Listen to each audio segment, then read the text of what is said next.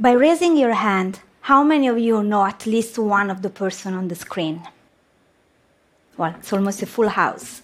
This is true. They are very famous in their field. And do you know what all of them have in common? They all died of pancreatic cancer.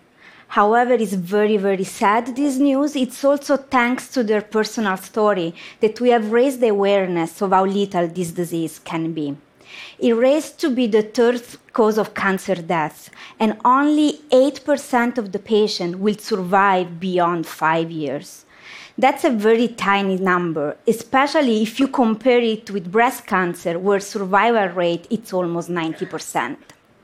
So it doesn't really come as a surprise that being diagnosed with pancreatic cancer means facing an almost certain death sentence. What's shocking, though, is that in the last 40 years, this number didn't change a bit, while much more progress has been done for other type of tumor. So how can we make pancreatic cancer treatment more effective? As a biomedical entrepreneur, I like to work on problems that seems impossible, understanding their limitation and try to find new innovative solutions that can change their outcome. The first bad news with pancreatic cancer is that the pancreas is in the middle of your belly, literally. It's depicted in orange on the screen, but you can barely see it until I remove all of the other organs in front. It's also surrounded by many other vital organs, like the liver, the stomach, the bile duct, and the ability of the tumor to grow into those organs is the reason why pancreatic cancer is one of the most painful tumor type. The hard to reach location also prevents the doctor to surgically remove it, as is routinely done for breast cancer, for example. So all of this reason leaves to pancreatic cancer patients as only option chemotherapy.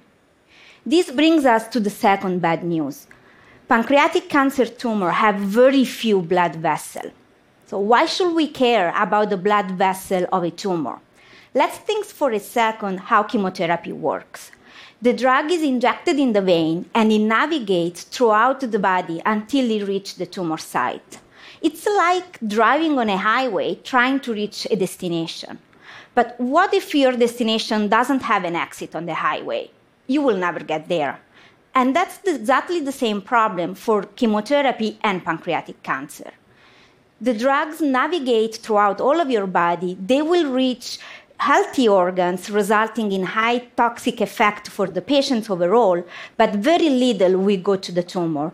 Therefore, the efficacy is so limited. To me, it seems very counterintuitive to have a whole body treatment to target a specific organ. However, in the last 40 years, a lot of money, research, and effort has gone towards finding new powerful drugs to treat pancreatic cancer, but nothing has been done in changing the way we deliver them to the patient. So, here, after two bad news, I'm gonna give you a good news, hopefully. With collaborators at MIT and the Massachusetts General Hospital in Boston, we have revolutionized the way we treat cancer by making localized drug delivery a reality. We are basically parachuting you on top of your destination, avoiding you to driving all around the highway. We have embedded the drug into device that they look like this one. They are flexible enough that the, they can be folded to fit into the catheter so that the doctor can implant directly on top of the tumor with a minimal invasive surgery. But they are solid enough that once that they are positioned on top of the tumor, they will act as a cage. They will actually physically preventing the tumor to enter into other organs, controlling the, the metastasis. The devices are also biodegradable. That means once in the body, they start dissolving, delivering the drug only locally, slowly, and more effective than what is done with the current whole body treatment. In preclinical study, we have demonstrated that this localized approach is able to improve of 12 times the response to treatment.